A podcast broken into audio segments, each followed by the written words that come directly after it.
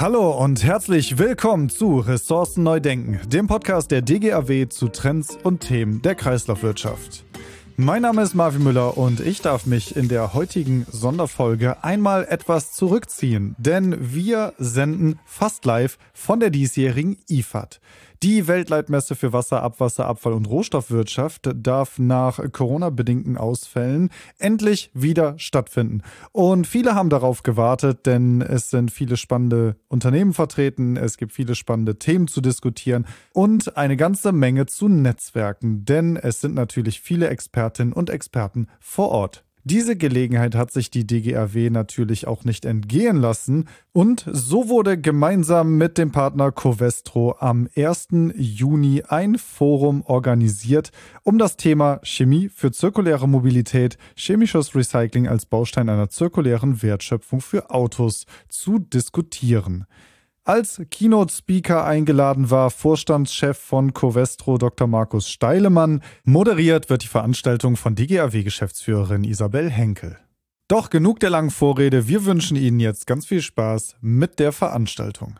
Guten Tag, meine sehr geehrten Damen und Herren. Ich begrüße Sie ganz herzlich hier zu dem Messeforum zum Thema chemisches Recycling, ähm, in unserem Bereich jetzt hier zum Thema Automotive.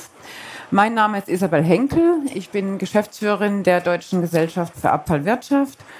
Und äh, wir sind ein interessenunabhängiges und sehr breit aufgestelltes Expertennetzwerk ähm, mit einem wissenschaftlichen Schwerpunkt, also einem starken wissenschaftlichen Schwerpunkt sogar. Fast alle großen Player der Branche sind bei uns organisiert. Und ähm, wir haben jetzt einen großen Gemeinschaftsstand in der Halle A6 da drüben. Und Covestro ist unser äh, Premium-Industriepartner, die Mitaussteller auf unserem Gemeinschaftsstand sind. Und deswegen freue ich mich ganz, ähm, freue ich mich sehr, dass ich Sie hier begrüßen darf zu diesem spannenden Messeforum, was wir es gemeinsam mit Covestro hier auch gestalten. Thema ist äh, Chemie für zirkulär, zirkuläre Mobilität. Ist kann oder ist chemisches Recycling ein Baustein für die zirkuläre Wertschöpfung im Bereich Automotive. Wir freuen uns auch ganz außerordentlich heute, dass äh, Dr. Steilemann heute anwesend ist und gleich die Keynote sprechen wird. Und deswegen übergebe ich ähm, auch gleich das Wort an Tara Nitz. Ähm, sie ist bei Covestro zuständig für das Global Positioning und Advocacy. Und wir haben hier in den letzten Wochen sehr gut zusammengearbeitet, wofür ich mich noch bedanken möchte. Ich bedanke mich auch gleich im Vorfeld nochmal an alle Referenten, die uns heute hier unterstützen. Ja, hallo zusammen, äh, willkommen. Ähm, vielen Dank auch von meiner Seite. Ja, wir sind Covestro, wir sind ein globaler Kunststoffhersteller und dieses Jahr das erste Mal auf der IFAD. Von daher ist es auch ähm, ganz super, dass wir das mit der DGAW zum ersten Mal gestalten können. Ähm, wir bringen einiges mit. Ähm, zum einen haben wir uns vollständig dem Thema Circular Economy, Kreislaufwirtschaft verschrieben. Unsere Unternehmensvision lautet, dass wir uns vollständig auf die Kreislaufwirtschaft ausrichten. Und ähm, insofern ist das, glaube ich, hier genau der richtige Ort für uns, um neue Ideen ähm, zu sammeln, wie wir das umsetzen können, um neue Akteure kennenzulernen, die uns dabei helfen, diese Vision wahr werden zu lassen ähm, weil wir natürlich wissen, dass wir das nicht alleine schaffen können, sondern auf die Hilfe von ganz, ganz vielen anderen Wertschöpfungskettenpartnern angewiesen sind. Ähm, wir bringen auch was mit. Äh, wir bringen mit äh, unsere Produkte. Wir bringen mit mehr als 100 Jahre Erfahrung in der Innovation, insbesondere in chemischen Prozessen, ähm, in der Anwendung von Chemie. Und ähm, ja, deswegen freut mich das auch, dass unser Vorstandsvorsitzender heute hier ist, der Ihnen nämlich kurz einen Überblick äh, gibt, wie wir im Bereich Innovation und Circular Economy stehen, wie was wir planen und was die nächsten Schritte sind. Herr Dr. Steilemann, ich übergebe das Wort an Sie. Yeah, thanks, Isabel. Uh, thanks uh, also, Tara. Uh, I will hold this, let's say, speech in English because we are at the national fair, and that's why I think it's appropriate that we also speak English. So, very warm welcome to everybody here. And before I start, I would like to set the frame a little bit. And the frame is uh, we're talking about mobility, and we're talking about mobility in the context of circularity. And if we talk about uh, mobility, it is a materials business. If you look, for example, how a car is constructed, you find hundreds of different of materials and several material classes. And every class of these materials deserves to be recycled because we all know, and that's why we're here, this is all about raw materials and continued access to raw materials and sufficient access to raw materials. So, everything I will say today in this context, in this very brief keynote about chemical recycling, needs to be looked at from a larger context. And that larger context that we need to make sure in Germany, in Europe, but also worldwide, that we more wisely use the natural resources. And doing that means we need to recycle.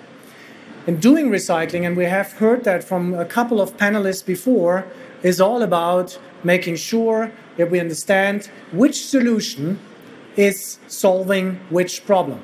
Because an old quote is if you only have a hammer, all problems are nails. But we know that we don't only have nails here, but we have numerous challenges, and that's why we need an entire toolbox. So, for those who still have concerns about new technologies, particularly chemical recycling, for those of you who think, well, we should rather do something else somewhere else, please rest assured mechanical recycling or physical recycling methodologies will prevail. They will even further increase. We will also look into different designs. We will also look into different material classes. Strong innovation is key, but there will also be the need to do something in addition. And that is what I would like to talk about for the mobility sector here. And that will also be the topic of our dear and very distinguished panelists that we talk about chemical recycling for mobility. So, allow me to start. So, chemistry for circularity and Tara, but also Isabel have already mentioned that. Our expertise is chemical processes. So, if you want to solve something, we believe you need to really focus on your strength. And if those strengths are not sufficient, you have to make sure that you find valued partners across the value chain to solve these issues. And that is also the context what we talk about today. We as Covestro, we produce, roughly speaking, 5 million tons of either plastics or raw materials that then our customers convert into plastics. Those plastics are all durable plastics. So we're not into packaging or anything like this. We deliver into construction industry for high effective insulation. We deliver into, into the automotive industry for instrument panels, headlamps, or for example, for upholstery for the seating. And that is exactly why all the materials we today bring into the world have a specific purpose. They're designed to perform.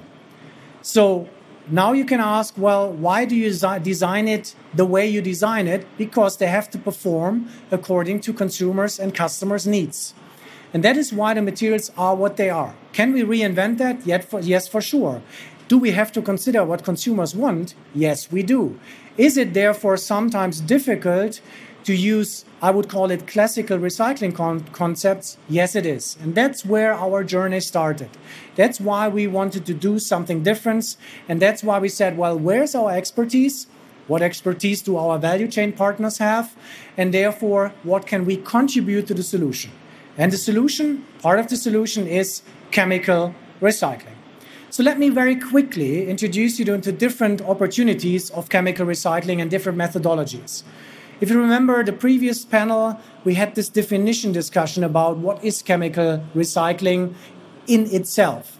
Honestly speaking, it is not that important. Important is that we find additional opportunities to get access to raw materials which we have taken from Mother Earth and that we use them as effective and efficient as possible. And that is where chemical recycling can be one additional key. So, what methodologies do we have? One example is you use once again Mother Nature. That is called enzymatic recycling. I believe that not most of you are chemists or have maybe a natural science background. That's why let me just very briefly explain you how it works. If you have a polymer, that's what plastics are from a technical perspective. It's different building blocks that you have. And those different building blocks you can recycle in different meanings. Either you keep them because those building blocks holding hands more or less forever. That's why plastics are so durable. However, you can now use them in a way that they keep holding hands, or that you say, well, why don't you just for a second stop holding hands and separate again? And that is what chemical recycling does. And enzymatic recycling does that in a very precise way.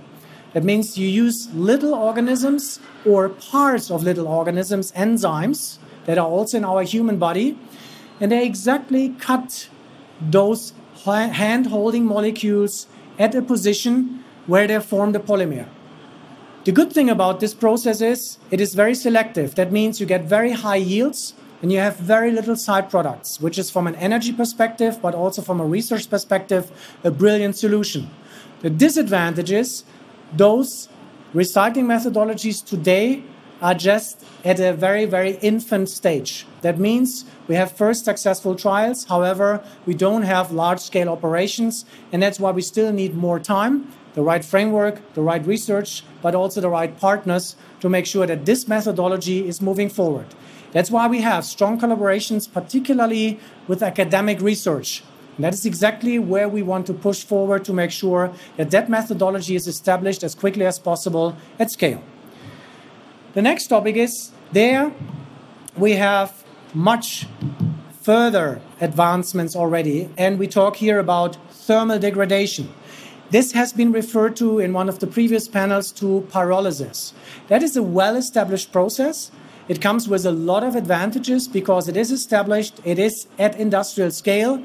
It also has shown and proven to really improve the environmental footprint like for like. And it also has shown that it's from an energetic persp- uh, perspective much better than many other processes that you could take in addition. And it also keeps away from, for example, plastics or other municipal waste getting uncontrolled into, into the environment.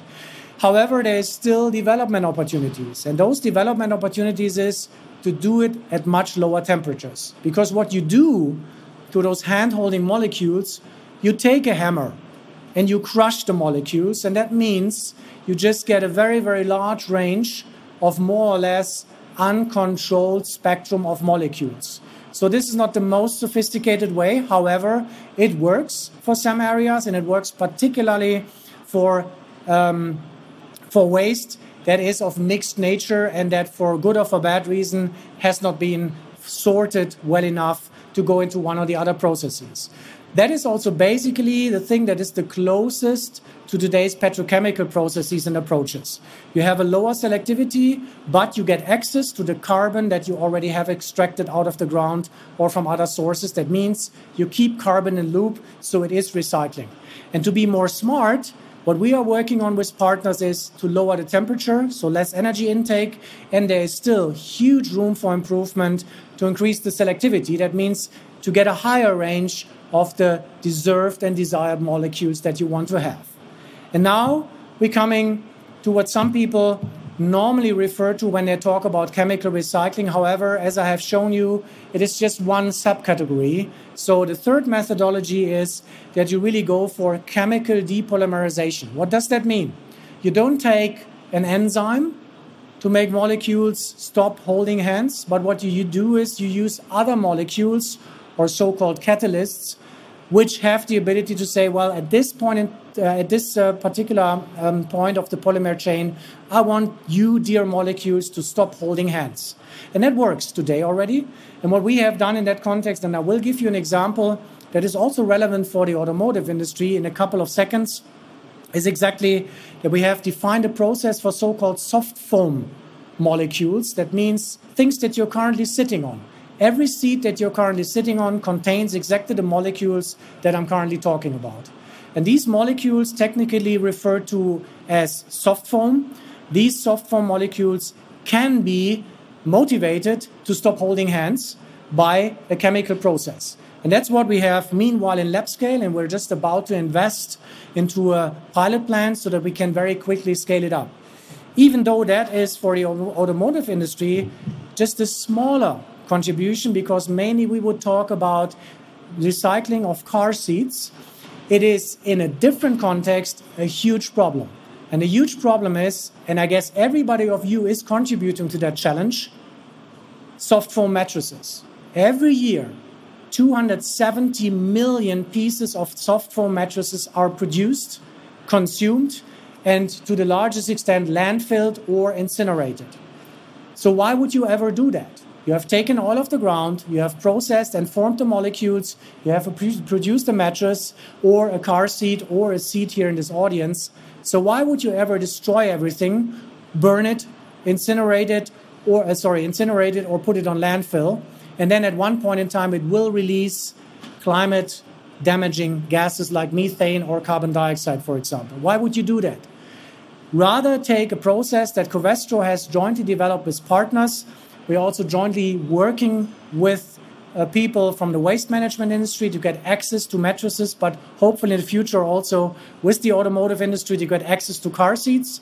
And then you just separate the molecules exactly at the point where they're holding hands to get exactly the same products out again that you used originally to, to produce a mattress. That means you can take old mattresses without loss of quality, separate the molecules and use the same molecules again, and for example, make soft foam mattresses, car seats, or seats for you, the audience, once again.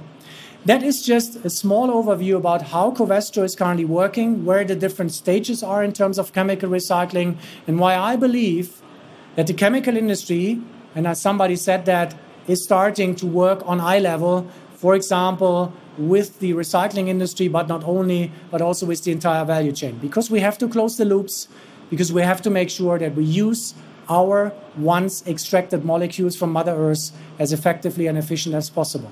With that, I would like to thank you very much for your attention, and I'm now looking very much forward to the panel discussion. Thanks a lot.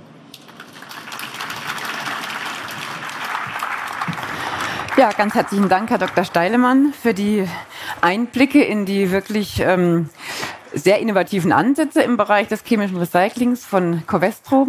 Also man sieht, Sie haben da sehr viel vor auf dem Weg to be fully circular. Ähm, wir schließen jetzt an mit einer Expertenpanel-Diskussion und vertiefen das Thema dann noch und ich würde bitten, den Herrn Peter Kurz mit auf die Bühne zu kommen, Präsident des BDE. Den brauche ich, glaube ich, nicht weiter vorzustellen. Hier ist hier, ja, gerne. Den äh, Dr. Christian Hessler von Covestro. Er ist zuständig für die Circular Economy Strategie bei Covestro. Und den Guido Lipinski. Er ist ähm, vom BDSV und ähm, ist, heißt dort Referent für ähm, die Rechtsfragen und steuerliche Aspekte. Ja, vielen Dank, dass Sie, sich, ähm, dass Sie uns hier äh, unterstützen. Und ähm, dann fangen wir an. Ich frage gleich den Herrn Lipinski. Ähm, wo stehen wir denn heute, wenn es um die Verwertung von gebrauchten, Alt, von gebrauchten Altfahrzeugen geht? Könnten Sie denn Herrn Steilemann unterstützen und diese Kunststoffe liefern, die er beim braucht, um die chemisch aufzubereiten? Ja, wo stehen wir heute beim Altauto-Recycling? Auf der einen Seite stehen wir mit einer Verwertungsquote, die bei fast äh, 96 Prozent liegt, eigentlich ganz gut. Aber man kann immer mehr machen, denn 96 Prozent ist nicht 100. Und 100 muss das Ziel sein, denn es gibt nur verwertbare Materialien. Wenn wir jetzt mal ähm, uns so ein Auto anschauen, äh, entsprechend ähm, ist dort Verbesserungsbedarf und Verbesserungsmöglichkeiten. Ähm, können wir die Kunststoffe liefern? Jein. ähm, theoretisch geht alles. Es muss nur technisch möglich und wirtschaftlich sinnvoll sein. Und da ist eben im Moment nicht alles technisch möglich und wirtschaftlich sinnvoll. Ähm, wir müssen ja wissen, ähm, so ein Fahrzeug händisch auseinanderschrauben, das ist Unsinn, wenn es alt und kaputt ist. Ich sage es Ihnen ganz deutlich, das kann in Deutschland keiner bezahlen. Und jetzt werde ich mal frech, wir können die auch nicht in die dritte Welt fahren, um sie dort auseinanderzuschrauben und wieder zurückzuholen. Das geht einfach nicht. Also mal ganz, ganz klar, es muss sinnvoll sein. Das nächste ist, eine Vielzahl von Kunststoffen befindet sich in diesem Fahrzeug. Und dieses Fahrzeug ist von 1990. Wir wissen nicht, was das ist. Also ich sowieso nicht, aber auch wirklich Experten, die schauen auf den Kunststoff und haben eine Idee, was das sein könnte. Ähm, das muss sich ändern. Das soll ja auch geändert werden. Über den äh, Green Deal der Europäischen Kommission kommt die Herstellerverantwortung, Design for Recycling, die Design for Sustainability, also für Nachhaltigkeit. Mein Englisch ist nicht so gut wie ihr, ich habe es bestimmt falsch ausgesprochen. Ähm, der Weg muss kommen, um dann auch über die Digitalisierung die Möglichkeit zu haben, wirklich in wenigen Sekunden zu wissen, was ist das für ein Kunststoff. Und dann können wir den in den Recyclingweg bringen. Also der Weg ist möglich, aber er ist noch ein bisschen länger. Ja, hört sich an, als wenn er noch sehr lang wäre. Sehen Sie das genauso, Herr Kurt, oder sind Sie da etwas optimistischer? Zunächst vielen Dank für die Einladung. Ich bin sehr gerne gekommen und sowieso mal grundsätzlich der Meinung, dass die wesentlichen Beteiligten aus der Wirtschaft in der Lage sein müssen, Kreislaufwirtschaftsprobleme gemeinsam zu lösen. Wenn wir das nicht schaffen, gemeinsam, dann bedeutet es äh, wahrscheinlich, dass jemand anders sich Lösungen überlegt, die im Zweifel äh, praxisferner sind und auch wirtschaftlich weniger Sinn machen. Ähm, also von daher vielen Dank. Wenn wir einen Blick auf die Altfahrzeugsituation werfen, dann haben wir zunächst mal im Wesentlichen folgendes Problem. Wir haben viel zu wenig Altfahrzeuge. Ich darf Ihnen das mal an einigen Zahlen verdeutlichen. In Deutschland produzieren wir jedes Jahr 3,5 Millionen Fahrzeuge. Drei Millionen werden in Deutschland zugelassen. 600.000 werden irgendwie entsorgt. Das heißt, 2,4 Millionen Fahrzeuge heißt 2,4 Millionen Tonnen Rohstoffe verlassen das Land und im Regelfall setzen diese PKWs ein Zweitleben irgendwo in Osteuropa fort und ein drittes Leben meistens dann noch in Afrika oder im arabischen Raum. Ähm, und da bleiben sie dann als Wrack irgendwo am Wegesrand liegen und sind dort ein Umweltproblem und fehlen uns als Rohstoff. Das ist das wesentliche Problem. Darüber müssen wir uns Gedanken machen, denn die Nachfrage nach den Rohstoffen auch für die Pkw-Produktion wird steigen.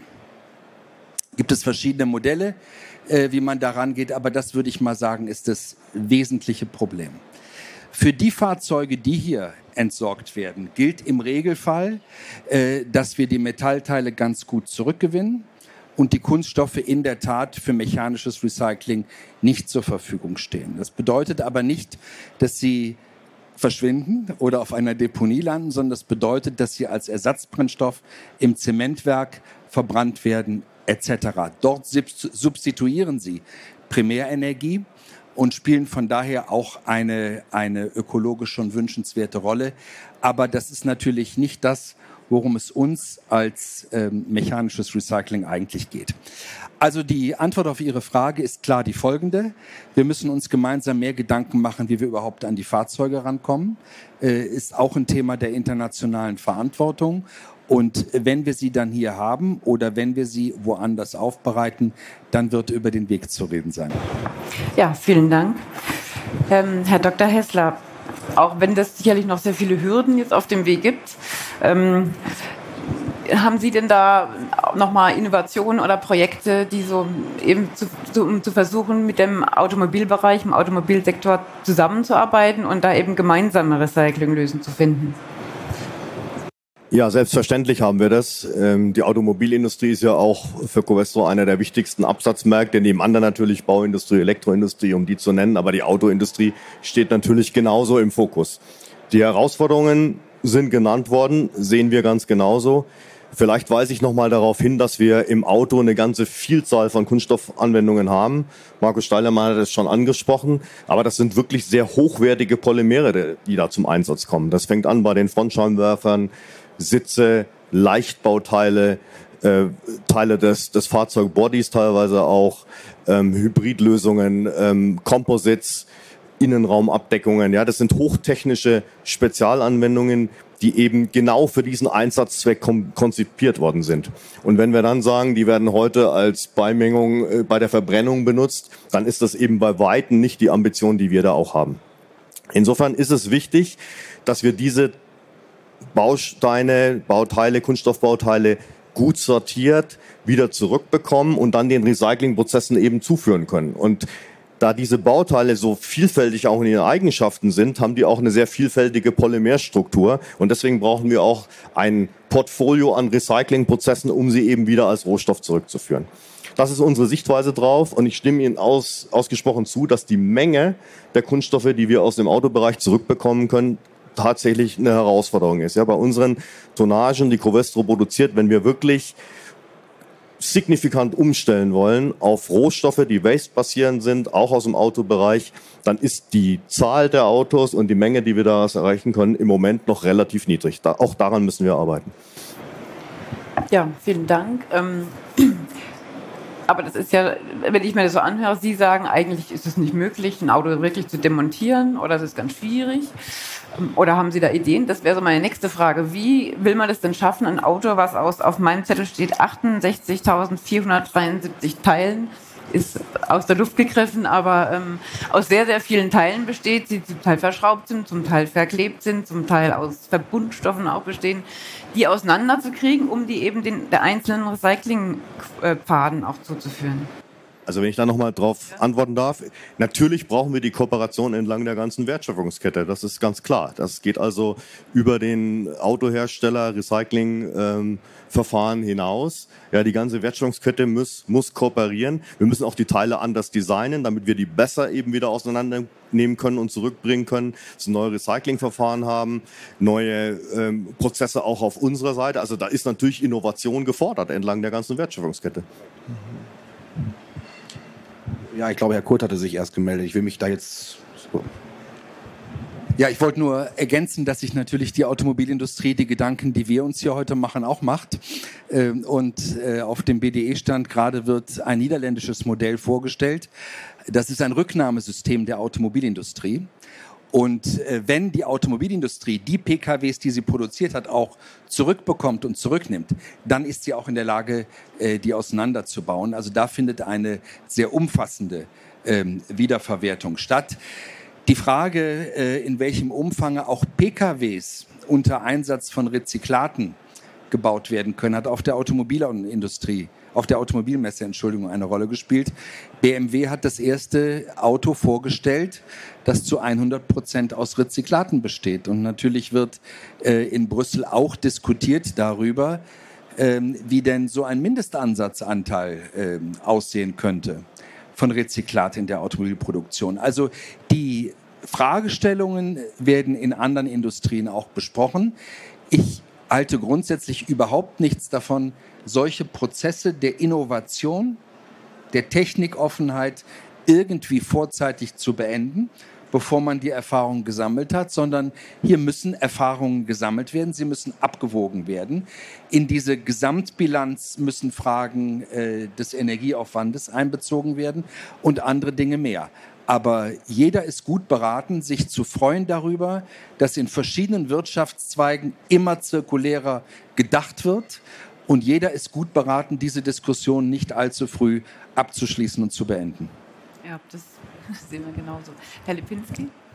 Ja, ähm, Sie haben gesagt, ich hätte gesagt, das wäre unmöglich. Ich wurde auf die Ist-Situation angesprochen. Das will ich nochmal klarstellen. Ähm, die Ist-Situation habe ich eben, glaube ich, deutlich gesagt, ist das Auto, das heute beim Autoverwerter ankommt. Äh, das kann man sich schön auf unserem Außenstand anschauen, wie die Autoverwertung heute aussieht. Ähm, die ist-Situation muss sich ändern. Das ist das, was wir hier die ganze Zeit gehört haben und wird sich ändern. Die Hersteller wissen um ihre Verantwortung, müssen im Dialog mit den Autoverwertern auch das Design for Recycling umsetzen. Das ist das, was Herr Kurt eben sagte. Da müssen wir hin und die Zeiten werden sich ändern. Nur was mir auch wichtig ist, wir müssen auch eins wissen. Wenn es uns gelingt, morgen ähm, das recycelfähige Auto zu bauen, ist das in acht bis 15 Jahren erst bei der Autoverwertung angekommen. Also das, wir können nicht springen, wir müssen langsam, aber zielgerichtet vorangehen. Ja, ich denke auch, das wird sich eben jetzt, wenn jetzt langsam diese etwas recycelfähigeren Autos auf den Markt kommen, hat man da nochmal, ähm, aber da hat man natürlich auch Zeit, diese, ähm, die Recyclingverfahren nochmal voranzubringen. Sie hatten es vorhin auch schon angesprochen, dass die Regulatorik da jetzt auch, der Herr Kurt hat das schon angesprochen, gerade aus Brüssel jetzt immer mehr Druck kommt. Ähm, die End-of-Life-Directive wird überarbeitet, ähm, die, es wird, Produktpässe werden diskutiert, es steht eine materialspezifische Recyclingquote im Raum, genauso wie diese Minimal-Content-Quoten. Ähm, wie, wie, sehen, wie sehen Sie da die, die Zeitschiene und so ein bisschen die, was, wie, das, ähm, wie sich das dann entwickeln wird? ich schaue mal in die blaue Kugel. Also die Zeitschiene mit der ELV-Richtlinie, die ja zusammengeführt wird mit der Inbetriebnahme-Richtlinie, sieht ja so aus, dass äh, ein Vorschlag der Kommission äh, Anfang nächsten Jahres äh, wohl zu erwarten ist. Mal schauen, ob sie die Zeitlinie einhalten. Und vom Vorschlag bis zur Umsetzung sind wir dann nochmal drei Jahre weiter. So ungefähr. Also sagen wir mal, von heute in vier Jahren ist die neue Richtlinie da. Ähm, ungefähr äh, Einschätzung äh, und die dann wieder neue Fragen aufwerfen wird. Weil die Erfahrung sagt, EU-Richtlinien beantworten nicht alle Fragen, sondern werfen neue auf. Von daher ähm, habe ich ja eben schon mal gesagt, das recycelte Auto kommt erst sehr spät bei uns an. Das ist ein, es ist ein Weg, der noch ein bisschen dauert. Ähm, aber was in den Richtlinien drinstehen wird, nach dem, was wir bisher wissen aus der Stakeholder-Reviews, äh, ist die Herstellerverantwortung völlig klar äh, wohl auch ein Beitrag der Hersteller für die Recyclingkosten, denn spätestens mit der Elektromobilität ändert sich das Thema ja auch noch einmal. Nicht nur bei Kunststoffen, sondern insgesamt in der Autoverwertung. Das ist eigentlich ein ganz anderes Fahrzeug. Und ähm, da kommen eine Menge Bausteine auf uns zu. Dann die Erweiterung auf LKWs und Busse. Warum werden LKWs und Busse eigentlich nicht äh, äh, auf demselben Weg recycelt wie Fahrzeuge? Äh, und natürlich, was der Kurt vorhin völlig zu Recht als eigentlich größtes Problem angesprochen hat, die viele illegale Altautoverwertung, die muss auch angefasst werden. Da gibt es ja Modelle in anderen Ländern. Ich meine, es ist zum Beispiel in Tschechien, da kriegen sie ihr Fahrzeug nur abgemeldet und von der Versicherung befreit, wenn sie nachweisen können, dass sie es in die Altautoverwertung gebracht haben. In Deutschland gibt es den sogenannten Verwertungsnachweis. Den müssen Sie bei der Alterdemontage bekommen. Den müssten Sie theoretisch bei der Fahrzeugabmeldung vorlegen, aber das Bundesverkehrsministerium ist einfach nicht in der Lage, Umweltvorschriften umzusetzen. Das können Sie weiterhin völlig ohne machen. Äh, und dadurch haben wir allein einen Schwund an illegaler Alterfahrzeugverwertung, die gigantisch ist. Auch da geht die EU-Kommission dran. Also das ist ein, ein, ein bunter Blumenstrauß an Dingen, die Gott sei Dank und korrekt geregelt werden. Äh, die auch viele Veränderungen mit sich bringen werden. Wenn dann natürlich dann mehr Fahrzeuge kommen, wird der Markt sich nochmal in Bewegung setzen. Und die Hersteller, die bis vor kurzem die Demontage von Altautos ignoriert haben, ich sage es mal ganz deutlich, das hat dich ja nicht interessiert. Ihr löst das Problem Tschüss. Die haben natürlich jetzt ähm, erstens nicht nur ihre Verantwortung erkannt, sondern in der Zeit äh, der Ressourcenknappheit merken die auch, die äh, Kollegen Autoverwerter besitzen da was, was wir ganz interessant finden. Also da kommt eine Menge Bewegung auf uns zu. Herr Lipinski hat es gesagt, ähm, die EU-Regulatorik ist ähm, der Rhetorik hinterher. Ähm, das wird noch einige Zeit dauern. Wir haben 2017 das erste Mal in Brüssel über Mindesteinsatzquoten geredet. Wir haben jetzt die Batterieverordnung in einer intensiven Novellierungsdiskussion erlebt. Aber auch da finden sich jetzt Mindesteinsatzquoten. Also das Prinzip, äh, denke ich, wird die Produktpolitik der EU durchziehen. Deswegen muss man sich damit befassen und das bedeutet, dass man in die entsprechenden Trilogverfahren versucht einzugreifen. Äh, die bundesdeutsche Regierung wünschen wir uns da etwas engagierter, ähm, als das gelegentlich festzustellen ist, aber das ist ein anderer Punkt. Also äh, generell glaube ich, dass äh, die EU-Kommission ähm, angesichts der Bedeutung der Automobilindustrie für Europa nicht verzichten wird äh, drauf. Aber äh, die Automobilhersteller, soweit ich das überblicke, sind darauf vorbereitet und würden mit bestimmten Quoten ähm, auch, denke ich, gar keine Probleme haben. Ja, vielen Dank. Ja, ich habe eigentlich nur hinzuzufügen, dass ich also unabhängig von den äh, EU-Regularien, die wir erwarten, schon spüre, dass wir ein, ja, fast einen Ruck durch die Automobilindustrie äh, haben im Moment. Wir haben also deutlich mehr Nachfrage nach äh, Produkten sowohl CO2 reduziert als auch mit Recycling-Content. Da bewegt sich doch einiges. Ja, und wenn das so ist, dann haben wir natürlich auch viel mehr Chancen entlang der Wertschöpfungskette mit den wichtigen und großen OEMs zu kooperieren. Das ist schon mal ein sehr gutes Anzeichen äh, unabhängig äh, jetzt davon, welche EU-Regularien wir bekommen werden, die das natürlich unterstützen sollten. Ja, und wenn wir über die gesamte Wertschöpfungskette als einen wichtigen Faktor reden, dann müssen natürlich auch solche Incentivierungen und Förderung von Innovation, was ich mir auch erhoffe von der EU, muss dann auch entlang der ganzen Wertschöpfungskette gut verteilt sein. Ich glaube, das ist wichtig.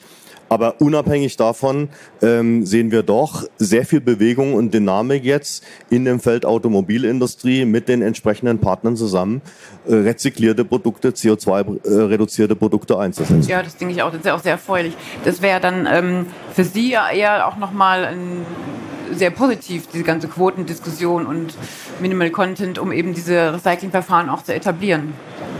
Ja, selbstverständlich. Sie müssen natürlich bei den Quoten darauf achten, äh, welches Recyclingverfahren Sie einsetzen. Da gibt es gewisse Limitierungen. Ja, je nachdem, wie Sie die Kohlenstoffkette dann wieder zerlegen. Ja, wenn Sie mechanisch recyceln, dann haben Sie natürlich gewisse äh, Schwierigkeiten, wenn der Content zu hoch wird dann im neuen Produkt. Wenn Sie chemisch recyceln, ist das, ist das äh, weniger ein Problem. Ja, Sie müssen eben das anpassen. Ja, die Recyclingquoten auf die Verfahren, äh, die zur Verfügung stehen. Und ich glaube, in diesem Konzert ist Zusammenarbeit nötig gegenseitiges Verständnis und dann kommen wir da auch hin. Denn diese, ähm, der Fokus Recycling, ähm, also der Fokus liegt auf jeden Fall bei Ihnen ja bei Recycling, aber Sie haben bestimmt noch andere Ansätze, um dieses Fully Circular ähm, Ziel zu erreichen. Genau, also wir haben eine Variation von Recyclingprozessen, die der Markus vorher vorgestellt hatte. Wir können eben nicht nur beim mechanischen Recycling bleiben. Womöglich nehmen wir das natürlich. Aber es müssen andere Verfahren ergänzt werden, um der Vielfältigkeit der Kunststoffe gerecht zu werden. Aber Fully Circular heißt natürlich für uns weg von fossilen Ressourcen. Also kein Einsatz von Öl und Nafta als Rohstoffen, sondern eben biobasierte Produkte, wastebasierte Produkte oder eben auch CO2. Und äh, da gibt's natürlich andere Verfahren noch. Im Moment ist zum Beispiel sind biobasierte Produkte, die dann über Massebilanzverfahren unseren Produkten zugeordnet werden können, ein sehr großer Hebel. Es wird aber auch temporäre Lösungen gegen biobasierte Rohstoffe werden nicht für die nächsten 20, 30 Jahre der größte Stream bleiben aller Wahrscheinlichkeit nach. Da wird es waste-basierte äh, Verfahren geben. Das heißt, wir haben eine einen, einen, ein Konzert an Technologien, die sich unterschiedlich schnell entwickeln, die unterschiedlich etabliert schon sind. Und das werden wir auch in Zukunft sehen. Ich glaube, wir müssen hier breit denken und auch der Innovation genug Raum geben am Anfang solch einer Transformation, in der wir uns gerade befinden. Ja, also auch das hat auch Herr Steilemann schon angesprochen, dass man auf jeden Fall auch in Deutschland der Innovation da viel Raum geben sollte. Ich hätte jetzt noch mal so eine Abschlussfrage an Sie. Ähm, wir haben jetzt mehr über das Recycling gesprochen, aber die neuen Geschäftsmodelle gehen ja überhaupt viel mehr dahin, gar nicht mehr Eigentum zu erwerben, ähm, sondern mehr den Service-Gedanken im Vordergrund zu bringen. Also Mobility as a Service zum Beispiel. Das ist natürlich gerade in Deutschland, wo so ein Auto auch ähm, ein Statussymbol oft ist, äh, sicherlich schwierig durchzusetzen, wobei die jüngeren Generationen nicht mehr ganz so das, glaube ich, als Statussymbol sehen. Wie sehen Sie da die Entwicklung und ähm, wie sehen Sie da so Konzepte? Ja, Sie haben es aus Sicht des Verbrauchers äh, ähm, gefragt. Meine Antwort kommt aus einem ganz anderen Blickwinkel. Ähm, schon die Römer haben gefragt, cui bono, wem nutzt es? Ähm, was sollen diese neuen Modelle? Äh, offen gesprochen geht es bei diesen neuen Modellen doch um zwei Dinge. Zum einen, ich habe weiterhin den Zugriff auf die eben von mir angesprochenen Ressourcen. Wenn ich Eigentümer des Fahrzeugs bin, entscheide ich, was damit passiert. Ähm, Im Moment wird der Autoverwerter Eigentümer des Fahrzeugs, wenn ähm, der Verbraucher sagt, ich brauche das nicht mehr, das ist jetzt Schrott. Entsprechend äh, muss er unter ähm, Beachtung der gesetzlichen Regelung frei entscheiden, was mache ich damit. Die Automobilindustrie hat ja eine Zeit lang sehr deutlich äh, einen anderen Weg äh, ähm, ähm, überlegt. Renault hat die sogenannte Re Renaulution ja in den, in den Raum gestellt. Renault bleibt Eigentümer des Fahrzeugs bis zum bitteren Ende und kann dann frei verfügen darüber. Das könnte den Autodemontagebetrieb zum, äh, zur verlängerten Werkbank der Autoindustrie machen. Das ist etwas, was wir durchaus kritisch beobachten. Ähm, wir möchten gerne auf Augenhöhe äh, äh, wahrgenommen werden, fühlen uns auch auf, auf Augenhöhe wahrgenommen, sehen aber eben, das Eigentum am Fahrzeug ist das Eigentum an, an dem Material. So, das nächste Thema ist, was wir heute noch gar nicht besprochen haben, ähm, Daten. Das Fahrzeug ist ein Datenschatz. Also heute noch nicht, der 90er Jahre Audi nicht, aber der neue Jahr. Vor allen Dingen, wenn der digitale Zwilling kommt. Sie an jedem Teil, was ich ganz am Anfang gesagt haben, erkennen können, was ist das eigentlich. Sie halten da kurz einen Scanner drauf, dann sehen Sie, was für ein Material, was für ein Kunststoff das ist. Wahnsinnig wichtig zum Recyceln. Oh, ah, das ist das, Haufen 4. Danke, das können wir heute nicht. Oder aber Wiederverwendung. Sie halten das da dran und sehen sofort, was für ein Teil das ist. Oh, das kann ich auch nochmal verkaufen. Ist ja noch heile diese Datenhoheit, der sogenannte digitale Verwertungsnachweis, den wir propagieren seitens der Autorückmontagegruppe, ist noch fast viel spannender als äh, das Eigentum am Fahrzeug. Und da gibt es auf europäischer Ebene auch interessante Entwicklungen. Ich nenne es mal interessante Entwicklungen, nämlich das Fahrzeug kann gerne Eigentum des äh, Verbrauchers werden, aber die Automobilindustrie glaubt, die Daten gehören ihr bis zu immer und überall. Jetzt bin ich Jurist und sage, spannendes Modell. Die Daten gehören nicht dem Eigentümer, der darf die nicht sehen. Aber der ähm, Datenbesitzer, die Automobilindustrie weiß jederzeit, wo der rumfährt. Weil es könnte ja sein, dass das Fahrzeug gestohlen wird und dann können die sofort helfen ich lasse mal so im Raum stehen. Äh, da haben wir tatsächlich so das ein oder andere hochgezogene, äh, die eine oder andere hochgezogene Augenbraue und sagen, da werden wir bei dem Dialog auf Augenhöhe ein bisschen aufpassen müssen. Ähm, zurück, also es geht nach dem Cui Bono. Warum machen die das? Jemand will Zugriff haben. Und ich gebe natürlich offen zu, wir wollen auch Zugriff. ähm, freier, kostenloser Zugang zu den Daten ist ganz wichtig für Recycling. Genauso wie wir Technologieoffenheit einfordern, sollte die Wirtschaft konsumoffen sein. Das heißt, wenn sich das Konsumentenverhalten verändert, wenn sich bestimmte Wertvorstellungen, Einschätzungen verändern bei den Verbraucherinnen und Verbrauchern, dann sind wir doch die Letzten, die sagen, das finden wir aber doof. Wenn das Thema Nutzung wichtiger wird als das Thema Eigentum, dann werden wir als Wirtschaft damit umgehen können. Das ist doch gar keine Frage.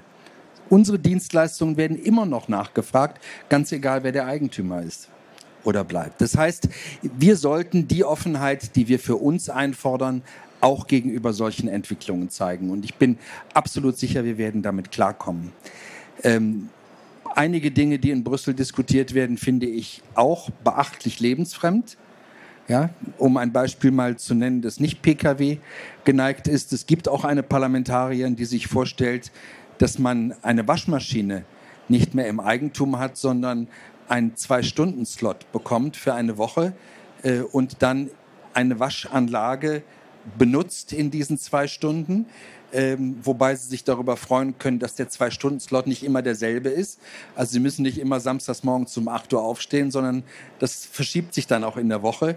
Und da würde ich sagen, äh, das geht an der äh, Wertvorstellung der Verbraucherinnen und Verbraucher beachtlich vorbei. Aber beim Pkw sehen wir doch auf den Straßen, dass sich da was verändert in der Frage, äh, will ich Mobilität in Anspruch nehmen oder Eigentümer eines Fahrzeugs sein. Und wie gesagt, da sind wir sehr offen, da sollte die Wirtschaft insgesamt offen sein. Umso glaubwürdiger sind unsere Appelle, dass die Politik Technologie offen bleibt. Ja, also, also ich glaube auch, dass in der Transformation, wie wir sie im Moment haben und wie wir sie in den nächsten Jahrzehnten anstreben, in der wir eben Klimaschutz sicherstellen und Ressourcen, äh, also eine vernünftige Nutzung unserer Ressourcen sicherstellen, dass es dann da auch einen signifikanten Wandel in der Mobilität geben wird und den Konzepten dafür. Und ähm, auch die Gesellschaft muss sich natürlich wandeln im, im Verbraucherverhalten. Das werden wir alles sehen. Und für uns als Kunststoffhersteller sind wir, denke ich, sehr sicher, dass Kunststoffe auch bei zukünftigen Mobilitätskonzepten eine sehr entscheidende Rolle spielen werden. Aber die Herausforderungen für uns sind ja auch genannt worden. Ja, zu wissen, wo ist der Kunststoff, die Mengenströme groß genug zu machen, Design for Recycling. Also wir haben natürlich begleitende Herausforderungen, die wir dann angehen werden. Aber wir sind dabei, jedes Mobilitätskonzept zu unterstützen, das uns auf dem Weg zur Klimaneutralität und zum Ressourcenschutz dann weiterhilft. Ja, ähm, gibt es bei Covestro auch solche Service, Service-Modelle im, im Ansatz? Ich glaube, wir müssen ehrlich gesagt mehr im Bereich Business Model Innovation tun. Ja, da gibt's das Thema Rente Polymer, dass man das eben flexibel gestaltet, wem, wem die Kunststoffe überhaupt gehört, wie man die zurückbekommt. Ich glaube, das, das sind viele Dinge noch möglich. Äh, Im Moment ist das sicherlich im Anfangsstadium, aber es sind immer wieder dieselben Antworten, die gesucht werden. Ja, wie kann ich eine Wirtschaft eben unabhängig von fossilbasierten Ressourcen gestalten? Wie kann ich Kunststoffe wiederverwenden? Und da werden wir neben den Recyclingtechnologien, auf die wir uns heute konzentriert haben, sicherlich auch bei Geschäftsmodellinnovationen und die Art und Weise, wie wir zusammenarbeiten mit den Industrien, ganz neue Modelle und Innovationen sehen in den nächsten Jahren. Ja, vielen Dank. Wir sind am Ende der Zeit auch angekommen. Und ich möchte mich ganz herzlich bedanken bei den Diskutanten hier. Wir haben jetzt viele spannende Einblicke gehabt im Bereich Automotive, wo die Herausforderungen sind, wo aber auch viele Potenziale liegen, da eben nochmal kreislauffähiger zu werden und auch Ressourcen einzusparen. Ich bedanke mich ganz herzlich und ja, bedanke mich auch bei Ihnen als Teilnehmer und kann Ihnen noch weiter einen schönen Messetag wünschen und für alle, die noch länger bleiben, auch noch eine schöne Messe. Vielen Dank. Und ich bedanke mich auch sehr bei Ihnen, liebe Zuhörerinnen und Zuhörer, für das Einschalten und würde mich sehr freuen, wenn Sie diesen Podcast abonnieren würden. Mehr Informationen zu den Veranstaltungen der DGAW finden Sie auf unserer Homepage unter www.dgaw.de slash Veranstaltung. Viel mehr Informationen zu den Themen der Kreislaufwirtschaft und zu allen aktuellen Veränderungen finden Sie im Mitgliederbereich. Mit einer Mitgliedschaft in der DGAW profitieren auch Sie von unserem Netzwerk. Treffen auch Sie Entscheider der Branche und der Politik im Rahmen unserer zahlreichen Veranstaltungen und profitieren auch Sie von Kontakten mit langjähriger Berufserfahrung. Sie können sich außerdem auf Fachveranstaltungen zu aktuellen abfallwirtschaftlichen Themen weiterbilden und an Arbeitskreisen teilnehmen und damit branchenrelevante Gesetze durch Stellungnahmen und Positionspapieren mitgestalten. Mehr Informationen zu einer Mitgliedschaft der DGAW finden Sie ebenfalls auf unserer Homepage unter dgaw.de slash Mitgliedschaft. Der Link dazu in den Show Notes.